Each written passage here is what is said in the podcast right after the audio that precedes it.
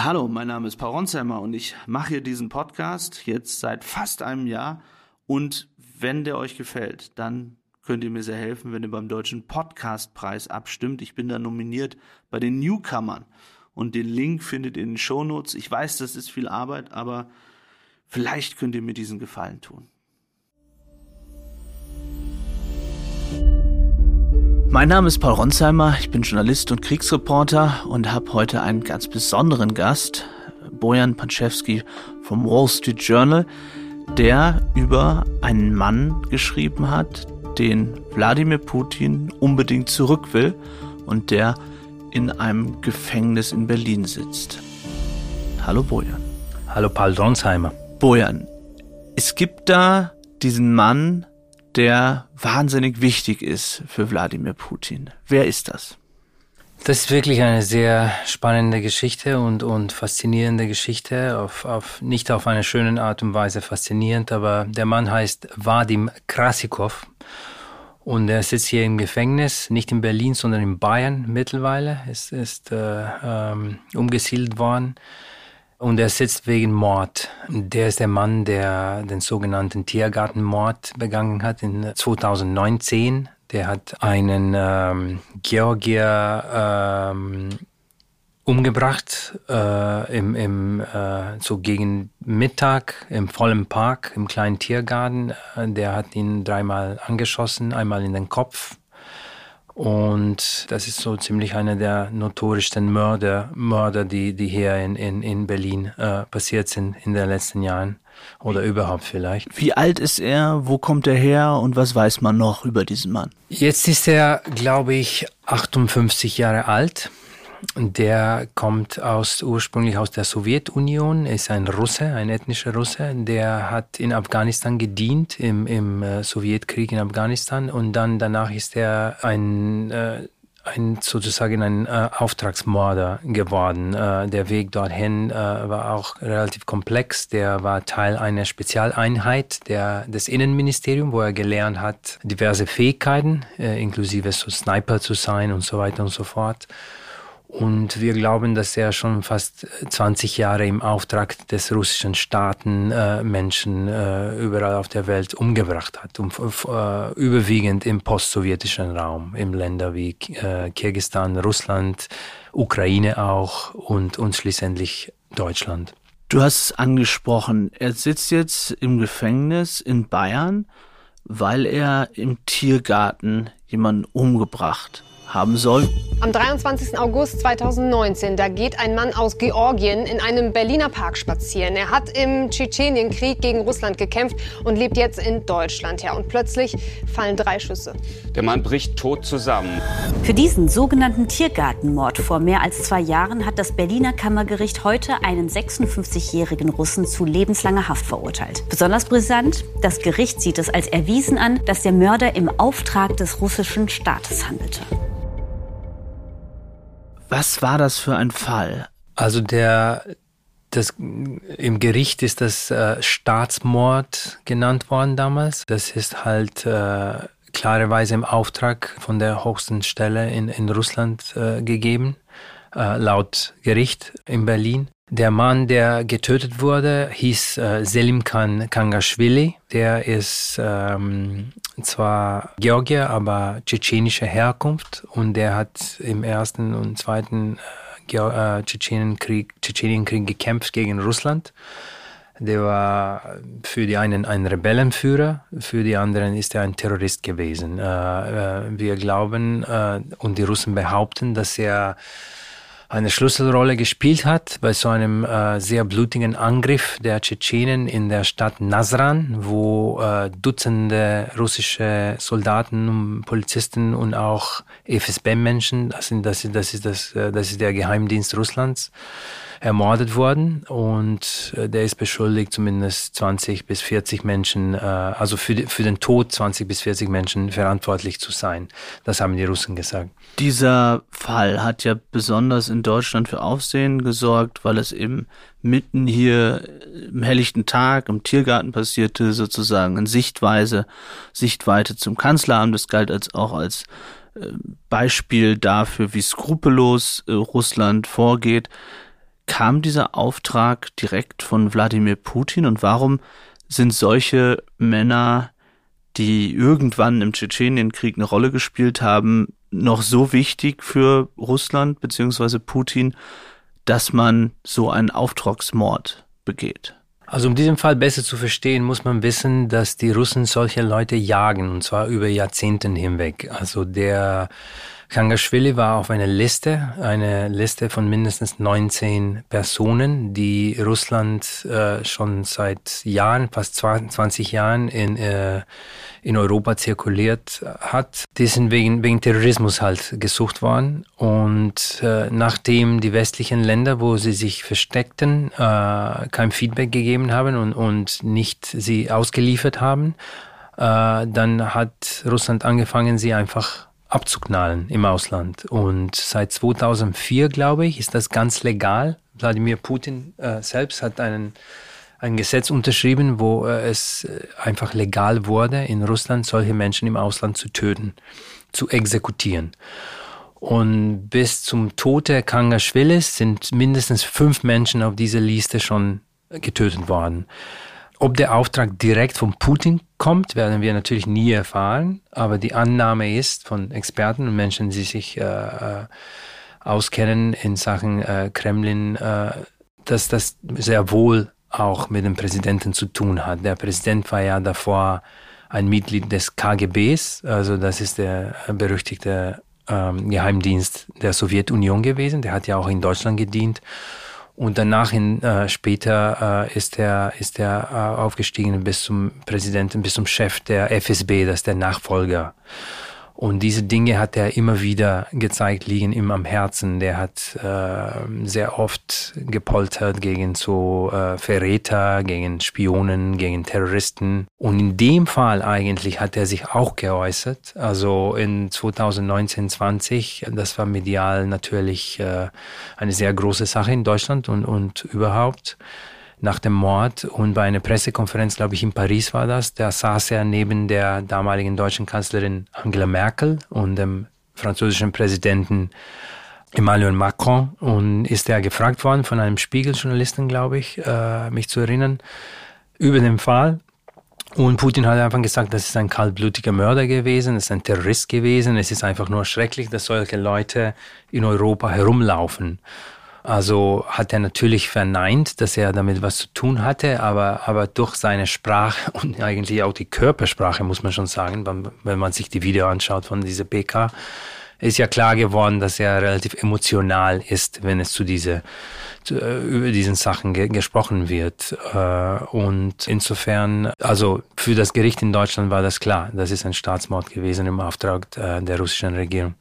Jetzt ist es so, dass das Ganze ja schon eine Weile her ist. 2019 war dieser Mord ähm, im Tiergarten. Was ich mich gefragt habe, wenn derjenige, der diesen Mord begangen hat, so ein Profi ist, wie ist es eigentlich passiert, dass die Polizei ihn hat finden können. Warum begeht man so einen Mord im Tiergarten? Geht es da um Symbolik? Warum in Russland zum Beispiel fallen Leute vom Balkon, ja, also warum hat er nicht versucht, auf andere Weise diesen Mann zu töten? Also laut Gericht, es geht um, um einen, einen Symboltat, also die, äh, sein Ziel war eigentlich allen zu zeigen, dass solche Feinde Russlands auch im Ausland sich nicht verstecken können und dass sie brutal niedergeschlagen und umgebracht werden, äh, äh, wenn es nötig wird, dann mitten in Berlin. Also das war so sozusagen geplant mit so einer klaren Aussage. Und man muss auch schon sagen, der ist ja fast gefluchtet. Also das ist nur durch einen Zufall äh, passiert, dass er verhaftet wurde. Also das scheint sein Trademark zu sein, dass er, äh, der hat sein Opfer verfolgt auf einem auf einem äh, Fahrrad. Also das hat er auch im, im, in der Vergangenheit, Morde hat er so auf diese Art und Weise begangen, hat ihm auf Fahrrad äh, gefolgt im Park und dann hat er ihn angeschossen und getötet und dann ist er mit dem Fahrrad weggelaufen quasi, weggeradelt bis zum Fluss der Spree äh, und dann hat er sich schnell umgezogen, hat das alte Zeug in, in, in, ins Fluss, in den Fluss geworfen und, und hat sich sogar schnell rasiert mit einem Rasierapparat Und dann auf ihn wartete so ein Elektroscooter, das seine Helfer ihm zur Verfügung gestellt haben an dieser Stelle. Und mit dem äh, Scooter hätte er ganz schnell bis zum Hauptbahnhof zum Beispiel fliehen können. Nur durch Zufall ist er einfach gesehen worden von, von ein paar jungen Menschen, die da sich befanden zu, äh, zu dem Zeitpunkt und die haben schnell die Polizei gerufen und äh, beim Zufall war die, per Zufall war die Polizei ja auch ganz nah, also binnen, glaube ich, zwei, drei Minuten ist eine Streife schnell da gekommen und die haben ihn verhaftet und das war's. Aber er ist fast entkommen. Also muss man schon sagen, der, der, es war kein schlechter Plan. Aber natürlich sehr riskant und dieses, äh, dieses Risiko war einkalkuliert, war, der Statement war ihnen am, am wichtigsten. Man muss schon hart zeigen, wie mit diesen Menschen umgegangen wird. Und äh, es ist auch äh, wichtig zu wissen, dass er, es gibt ein Video äh, von ihm im Internet, wo er einen anderen Menschen umgebracht hat, äh, vor circa zehn, elf Jahren, glaube ich, in Moskau. Das ist ein, ein russischer Geschäftsmann gewesen, der, der Dorn im Auge war, der, dem Sicherheitsdienst aus verschiedenen Gründen. Und der hat auch so mit einem Fahrrad, ist der, man, man sieht auf diese, das ist eine Überwachungskamera, man sieht, wie der halt äh, an ihm rankommt und, und ihm, ihm mit, mit der Pistole tötet. Also das, äh, das ist etwas, was er anscheinend geübt hat, weil Experten haben ihm gesagt, es ist überhaupt nicht so einfach, so einem Fahrrad zu sitzen und jemanden abzuknallen. Also und dieser Vadim Krasikov, der jetzt in Bayern im Gefängnis sitzt, äh, hat der jemals zugegeben, dass er das war? Und hat er irgendetwas dazu gesagt? Nein, der ist bis zum bitteren Ende, bis zum Urteil voll, voll Profi geblieben sozusagen. Der hat stetig verneint, dass er irgendwas damit zu tun hat. Der hat nicht mal äh, zugegeben, dass er Vadim, Vadim Krasikov heißt, sondern der hat die ganze Zeit behauptet, er heißt anders und dass er ein, schlicht ein, nur ein Tourist gewesen ist und dass er äh, davor in Paris und Warschau äh, gewesen ist auf so einer tu touristischen Reise. Und Berlin ist er nur gekommen, weil er da eine Liebhaberin angeblich hätte, eine verheiratete Frau. Deswegen hat er das heimlich gehalten. Das war seine Legende, wenn man das so sagt, in, Gemein in, in ähm, Geheimdienstkreisen. Äh, und der hat, glaube ich, nur zweimal Besuch bekommen, Konsularbesuch von der Botschaft, was auch relativ unüblich ist, weil der Prozess hat sehr lange gedauert, fast drei Jahre. Also insofern zwei Jahre, glaube ich, äh, also über zwei Jahre. Insofern ist es nicht üblich, dass, dass die Botschaft sich nicht so sehr interessiert für, für so einen Fall, vor allem wenn der natürlich unschuldig ist. Aber für sie wird die Sache klar, der, der halt den Mund und, und das war's. Und äh, ist auch interessant zu wissen, dass, dass die russische Regierung hat auch die ganze Zeit behauptet und auch jetzt, dass er unschuldig ist und dass er überhaupt nicht Vadim Krasikov heißt. Die bestätigen nicht mal die Identität dieses Menschen. Jetzt hast du für Wall Street Journal schon lange recherchiert zu Vadim Krasikov und dem äh, gesamten Fall. Und du schreibst jetzt, dass Wladimir Putin diesen Mann zurückhaben will, unbedingt.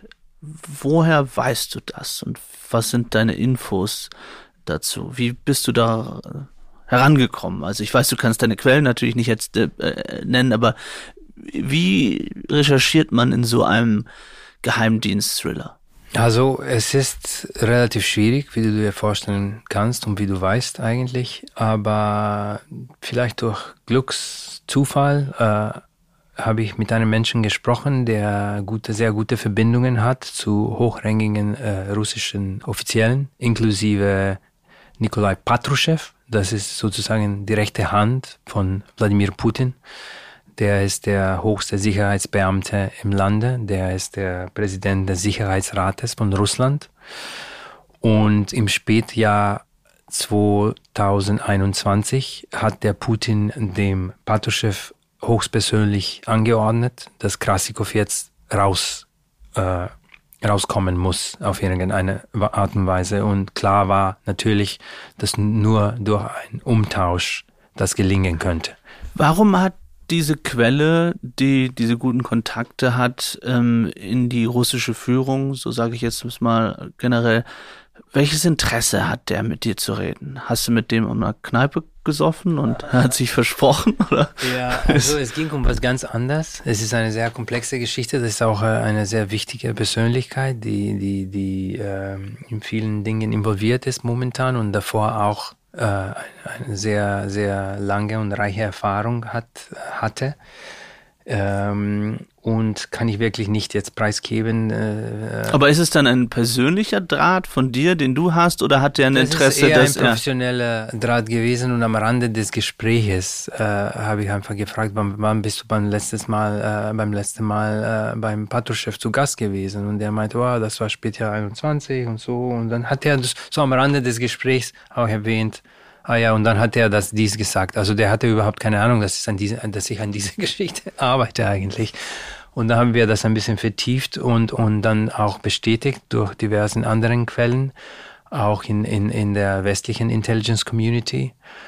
Äh, und in der letzten Zeit, und ich meine damit so die letzten fast zwei Jahre, hat immer wieder die russische Seite Vadim Krasikov genannt, wo, es, äh, wo es um diese Verhandlungen ging, um, um Menschen auszutauschen, weil die Russen, wie es bekannt ist, verhaften gerne westliche Staatsbürger und die werden dann ausgetauscht für russische Mörder und, und Kriminellen. Letztes Jahr ist das natürlich ein eklatantes Beispiel gewesen von Brittany Griner, die amerikanische Basketballspielerin, die nach Russland gegangen äh, ist und dort verhaftet wurde wegen und verurteilt wurde. Auf, äh, sie hat so eine sehr lange Haftstrafe bekommen wegen ähm, so Handel mit Can Cannabisprodukten. Das war eigentlich lächerlich.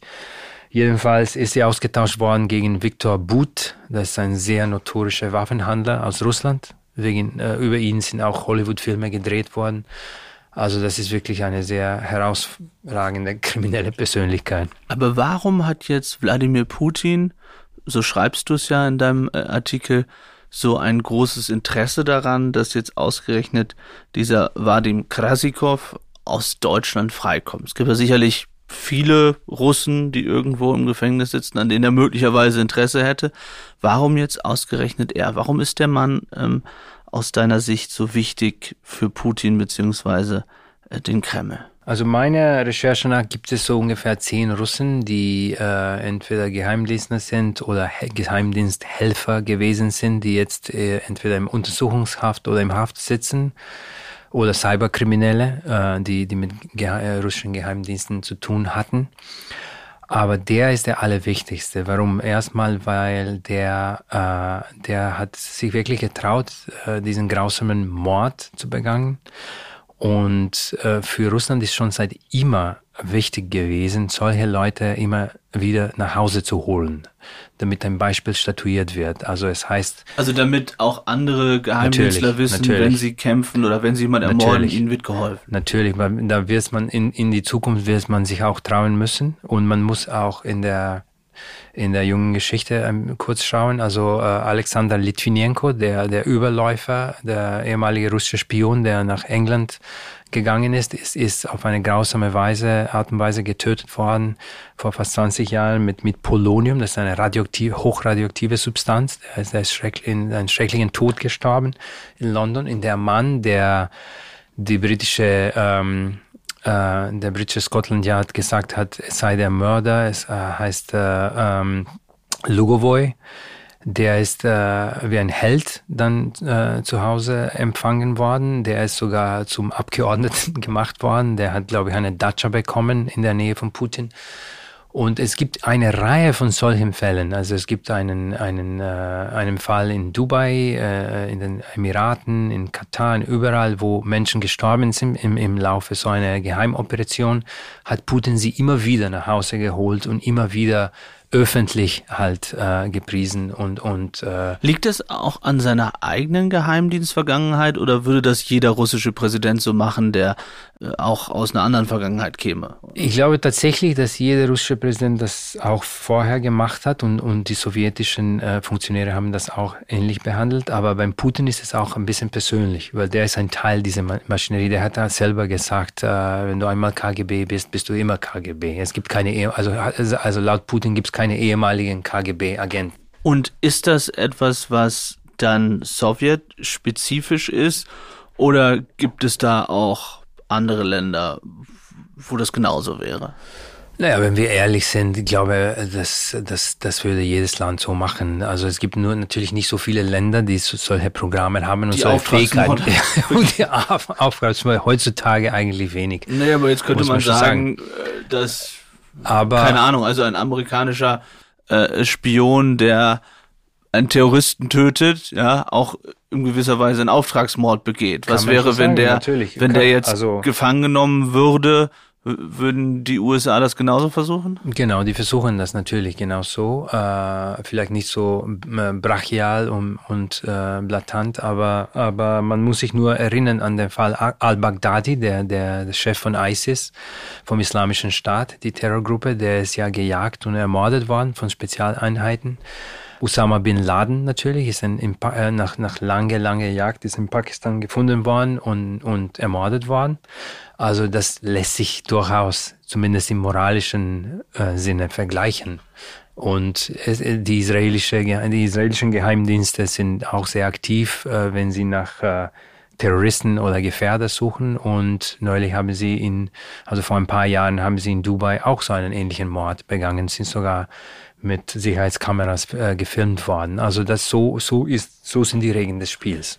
Jetzt schreibst du, dass Putin dem Westen im weitesten Sinne einen Austausch anbieten könnte. Da geht es einerseits um Nawalny, so schreibst du, und möglicherweise um euren Reporter, der von Russland gefangen gehalten wird, Evan Gershkovich. Der war Moskau-Korrespondent und wurde dann unter fadenscheidigen Gründen festgenommen.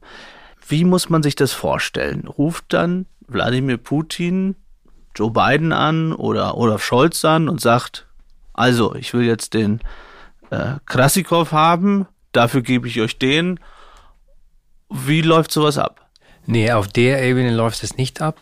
Also das läuft auf eher technischen Ebene. Also meine Recherche nach Verhandeln, äh, das nennt sich jetzt auf Englisch Hostage Diplomacy äh, oder, oder ähm, Diplomatie von Entführten halt, von Geis Geiseldiplomatie eigentlich auf Deutsch würde man sagen. Also die Haben Geisel wir in Deutschland einen Geiseldiplomaten? Also jemand, der nur Doch, ja, ja, Wer natürlich. Also ich, ich kann jetzt nicht sagen, aber im Auswärtigen Amt gibt es Menschen, durchaus Menschen, die sich damit befassen. Also im Kanzleramt wird es auch welche geben, bis zu einer gro- großen Krise kommt. Also jetzt momentan gibt es sowas natürlich nicht, aber wenn, wenn das äh, ein Spiegelreporter gewesen wäre, äh, der entführt wurde oder, oder verhaftet wurde und, und sagen Austausch Oder hoffentlich auch bei einem Bildreport. Oder wenn es dir zum Beispiel, passieren würde, dann würde sicherlich äh, äh, das ganze, der ganze Staatapparatus hier äh, einspringen. Das ist überhaupt äh, kein Thema.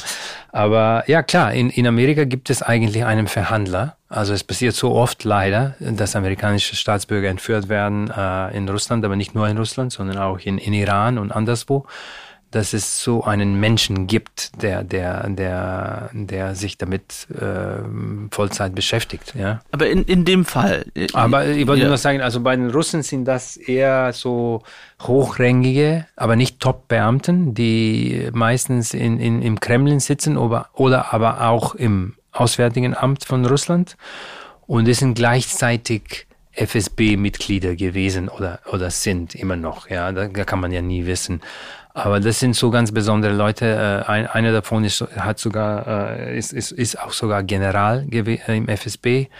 Ein anderer ist, ist äh, stellvertretender Außenminister. Also das sind solche Leute, ich will sie, ich will sie jetzt nicht nennen, aber, Aber die sind halt äh, da beschäftigt mit dem. Also Fall. du sagst, es geht um Nawalny und ähm, äh, Evan, also dein Nicht nur, also das Ja, wären mehrere Menschen. Möglichen. Also, aber, also, aber wen ruft der dann an aus Russland, wenn er jetzt sagt, wenn wir die russische Perspektive versuchen einzunehmen, wenn der jetzt sagt, wir wollen, dass der Krasikov freikommt.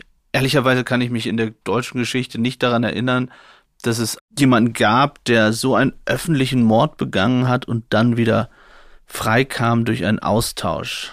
Doch, da gab es einen Fall, und zwar, da- das, war, das ist vor fast 20 Jahren jetzt äh, gewesen. Der Mann hieß Darabi, der ist ein äh, iranischer Geheimdienstler gewesen, der hier einen Auftrag, Auftragsmord begangen hat, und zwar einen sehr blutigen. Das, das damals hieß in der Presse, Mykonos-Mord, so hieß das. In, der, in dem Restaurant. Im Restaurant, ja, im Restaurant im, im Schöneberg, glaube ich, hat er hat der zusammen mit anderen vier, vier oppositionelle Dissidenten halt, Flüchtlinge, äh, abgeschossen, also getötet abgeknallt. Auch so, äh, in so, so einem brutalen Mord war das. Und nach einer relativ langen Zeit ist er ausgetauscht worden, weil die Iraner einen Deutschen quasi verhaftet oder gekidnappt haben. Und er ist gegen einen Deutschen ausgetauscht worden. Und äh, dann aber wie, äh, wenn ich mir jetzt vorstelle, ich wäre ein Verwandter von dem äh, Kangoshvili, der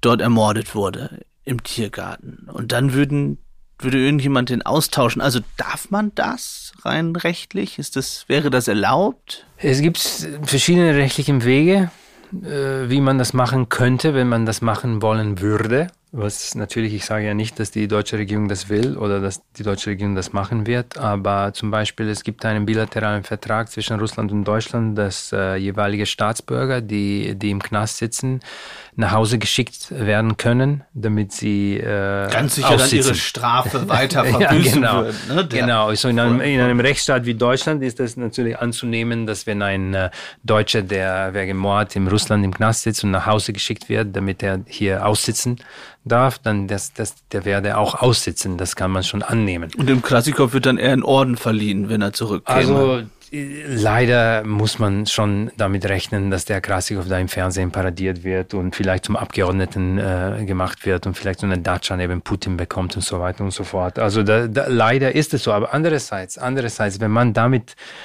das ist so, das muss man schon wie eine humanitare Aktion verstehen.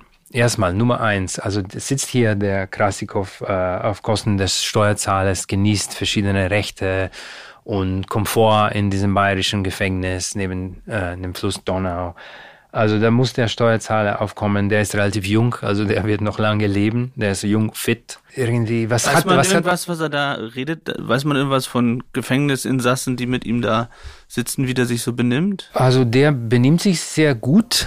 Der ist sehr höflich allen gegenüber. Der ist auch ein Spricht aber sicherlich nur Russisch? Äh, anscheinend nur Russisch, ja. Äh, der, der, der kann ein bisschen Englisch auch. Äh, ob er was äh, Deutsch dazu gelernt hat, weiß ich nicht. Aber der benimmt sich sehr, sehr höflich. Der, Die anderen haben wahrscheinlich auch ein bisschen Respekt vor ihm, oder? kann man sich, kann man sich vorstellen, wenn sie duschen gehen, ist der Auftragsmörder. eher so souverän, ja. Aber mh, klar, ich meine, der, der, der hat Zugang zu Büchern. Der, ich meine, der, also das deutsche Recht ist sehr liberal natürlich und ist gut so. Und so einen Komfort hat man natürlich im Gefängnis in Russland oder sonst wo nicht. Und, und also mein Punkt war, äh, der kostet einfach nur Geld und der ist auch, äh, es ist auch schwierig, weil es gibt ja, der ist ja umgesiedelt worden, weil ursprünglich saß er, glaube ich, in Brandenburg, wenn ich mich nicht irre. Und dann gab es einen angeblichen Komplott, ihn zu ermorden von, von tschetschenischen Häftlingen. Also es gibt natürlich eine große tschetschenische Community in Deutschland, auch im Gefängnis leider. Und viele davon sind, sind eher Putin-Gegner und die wollen, die wollen den Typen gerne auch umbringen. Das heißt, er war oder ist auch in Gefahr im, in dem deutschen Der ist in Gefahr und natürlich, man muss auch damit rechnen, dass irgendwann mal vielleicht auch in Russland was sich ändern und dass, dass die Russen, wenn die Angst haben, dass er redet, ihm auch umbringen. Also das ist jetzt eine rein theoretische Möglichkeit, aber damit muss man rechnen als Gefängnisverwalter in Deutschland und insofern kostet er nur Geld und Stress halt hier, wenn er hier sitzt. Andererseits diese humanitäre Aktion, wenn, wenn man unschuldige, ja. unschuldige Menschen rausholt aus, aus, aus russischen Gefängnissen, also jetzt meinen Kollegen, das, natürlich habe ich ja jetzt hier einen persönlichen Klar. Interesse, dass er rauskommt, aber zum Beispiel oppositionelle Figuren wie Nawalny oder vielleicht äh, Wladimir Karamursa oder solche Leute und es gibt ja auch viel- andere Amerikaner. Aus deiner Sicht oder was hat deine Recherche ergeben? Wie viel wäre Putin denn bereit zu geben für ihn? Wäre bei beide zu geben, also Nawalny und deinen Kollegen Evan oder sogar noch mehr? Wie wiegt man das überhaupt auf? Also was sind die Preise da sozusagen? Also mein, mein Verständnis von der Sache ist, dass das, äh, das sozusagen so fünf gegen fünf sein könnte, weil es gibt, wie gesagt, sitzen im, im russischen Gefängnissen auch andere westliche Staatsbürger, äh, auch Amerikaner. Äh, es gibt einen Ex-Marinen, Paul Whelan, der sitzt schon fast vier Jahren, wenn nicht mehr, und andere. Also das wären so circa fünf gegen fünf. Und äh, was Putin bereit wäre zu, zu geben, äh, weiß ich nicht so genau, weil die, die Verhandlungen laufen und ich will ja gar nicht da stören äh, mit meiner Berichterstattung. Aber man muss schon auch verstehen, dass letztes Jahr hat Putin Viktor But bekommen für diese Basketballspielerin Greiner. Also das war ein toller Deal von, von seiner Perspektive natürlich, weil die war völlig unschuldig, die Frau. Während Viktor But ist ein verurteilter mörderischer Waffenhandel wenn, gewesen. Wenn du sagst fünf gegen fünf, gibt es denn noch weitere Europäer, die äh, von dem Range in Russland festsitzen? Es gibt Amerikaner, also Europäer gibt es auch sicherlich. Äh, äh, wie gesagt, das sind alles unschuldige Leute. Ja. Äh, keine Spione oder sonstiges. Äh, und dagegen gibt es ja auch in Europa manche Russen, die wegen Spionage jetzt zumindest in Untersuchungshaft sitzen. Also in, in, in der Schweiz sind zwei verhaftet worden neulich.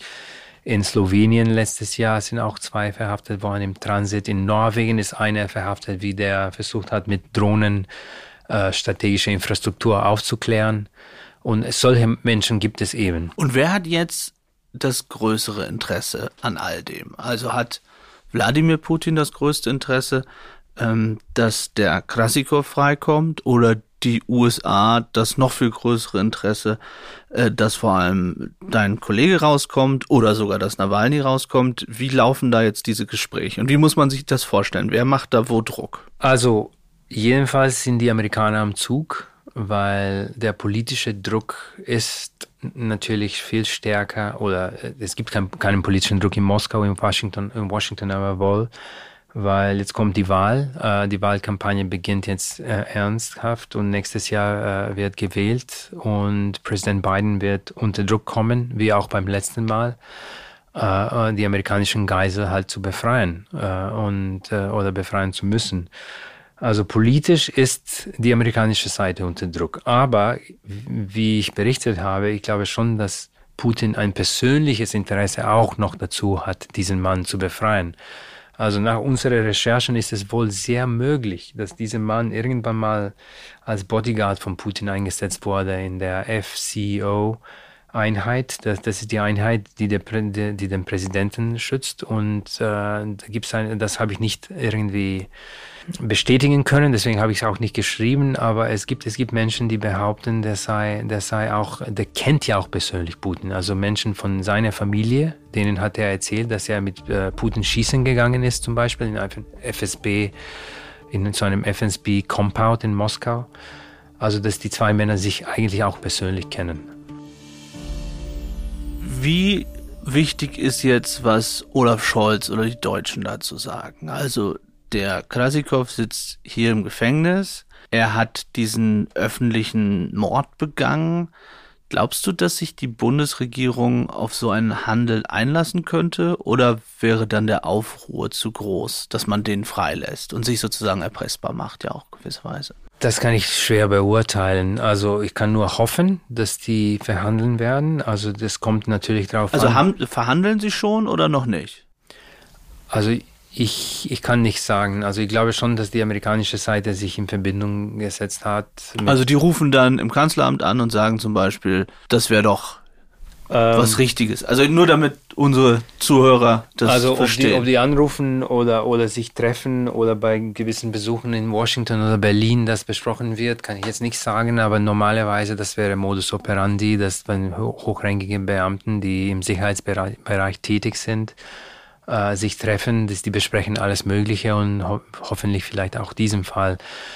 Ich kann mich natürlich dazu nicht äußern. Ich bin eine interessierte Partei. Ich will, dass Evan rauskommt. Und, und ich finde, so ein, so ein, so ein, äh, so ein Handel wäre natürlich äh, sehr schwierig sehr, sehr schwierig, aber andererseits, es würde was Gutes bewirken. Würden die Deutschen das dann tun, also wenn, wenn man es tun würde, weil man den Amerikanern Gefallen tun will? Weil am Ende ist es ja ein amerikanischer Staatsbürger. Natürlich will Deutschland auch, dass so jemand freikommt.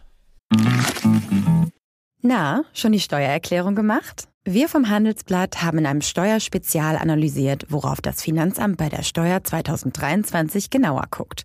In unserem PDF-Ratgeber finden Sie die wichtigsten 16 Neuerungen, Einstiegstipps für Elster und vier Wege, wie Sie das Maximum herausholen.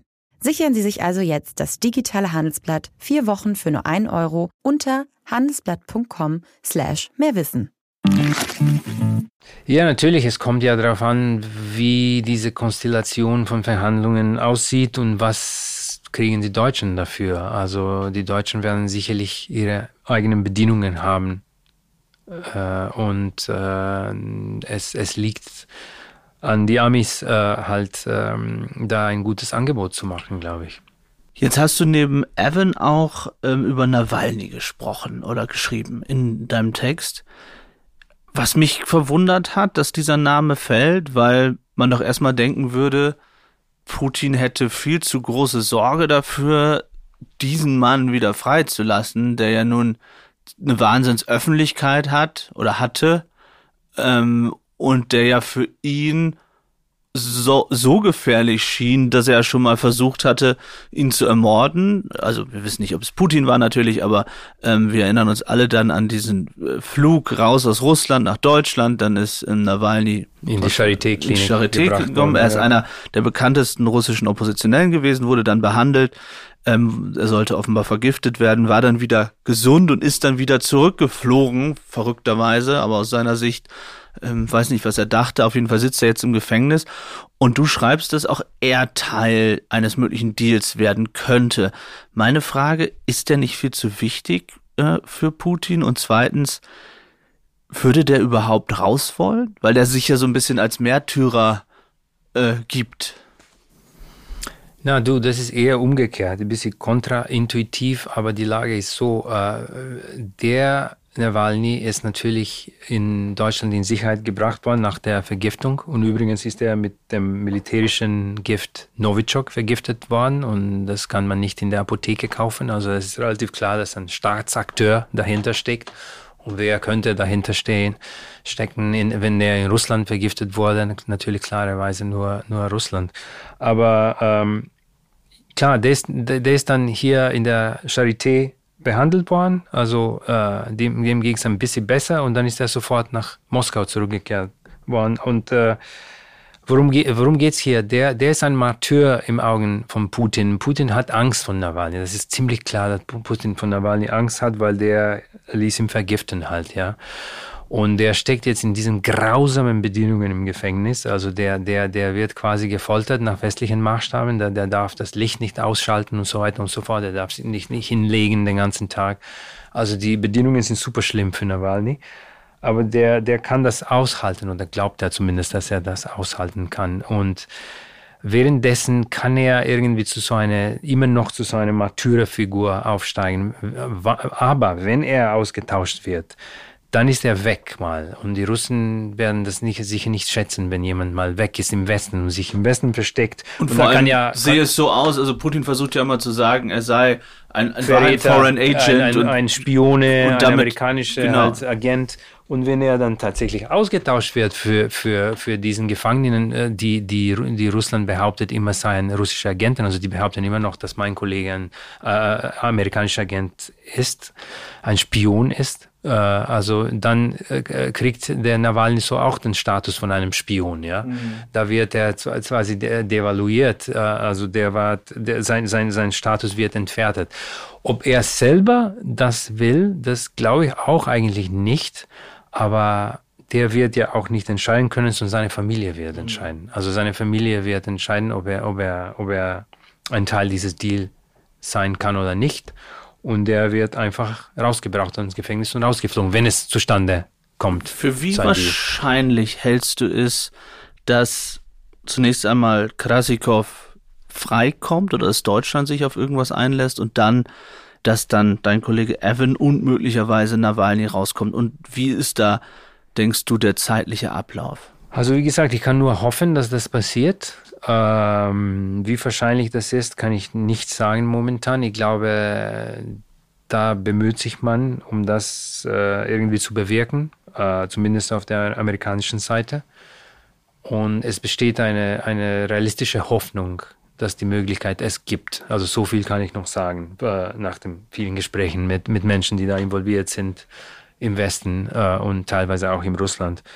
Was war denn die zweite Frage, habe ich jetzt vergessen? Ähm, für wie realistisch ist es dann, dass wirklich Evan und Nawalny möglicherweise beide dann äh, rauskommen? Also wie realistisch das ist, kann ich nicht sagen. Also die, dass, dass Evan rauskommen muss, ist ein Ziel der amerikanischen Regierung. Also der Präsident Biden hat persönlich gesagt, nicht nur einmal, sondern mehrere Male, dass er, dass er das will und dass er das macht.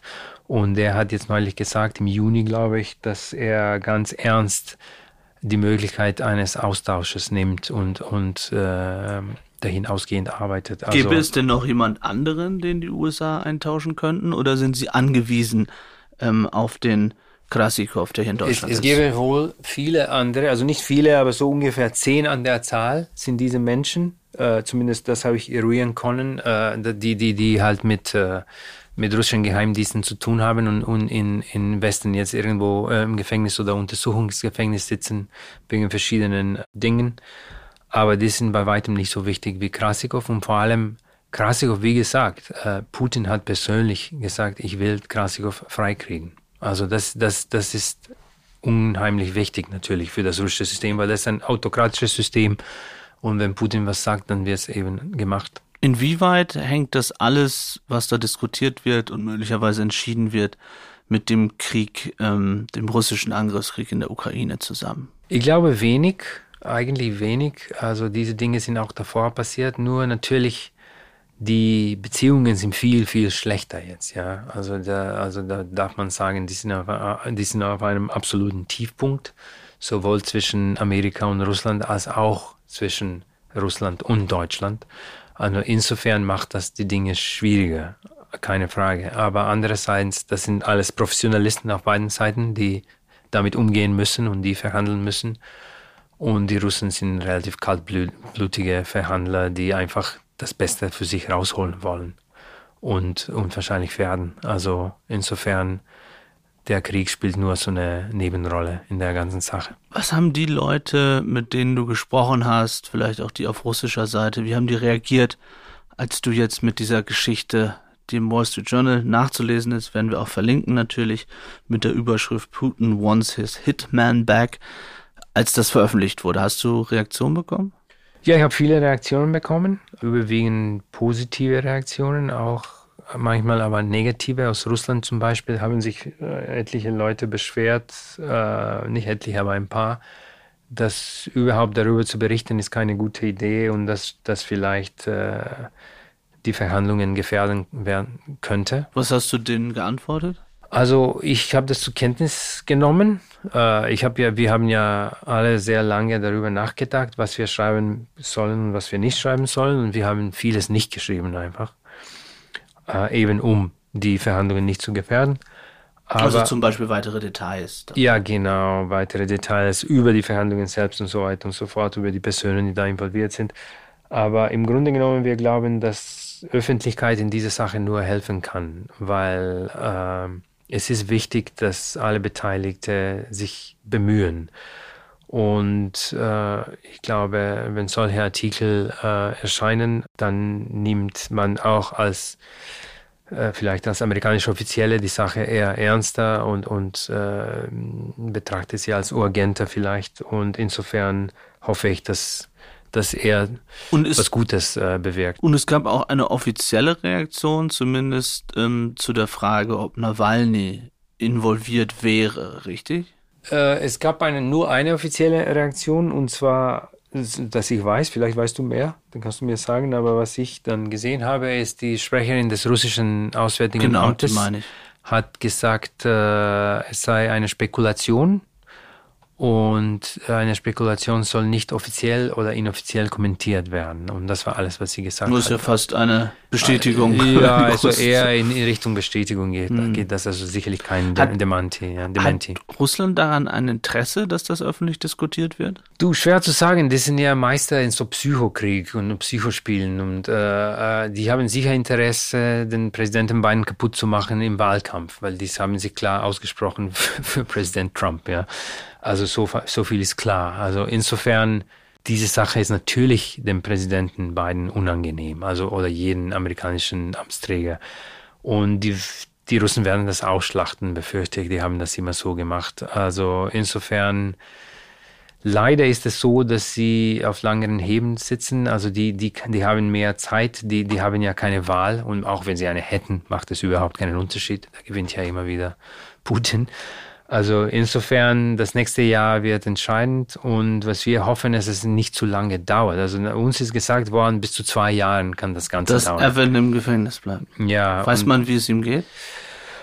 Ja, also ihm geht's gut, den Umständen entsprechend, aber natürlich nicht so gut. Jetzt ist er schon monatelang im FSB-Gefängnis. Der teilt sich die Zelle mit einem Mithäftling.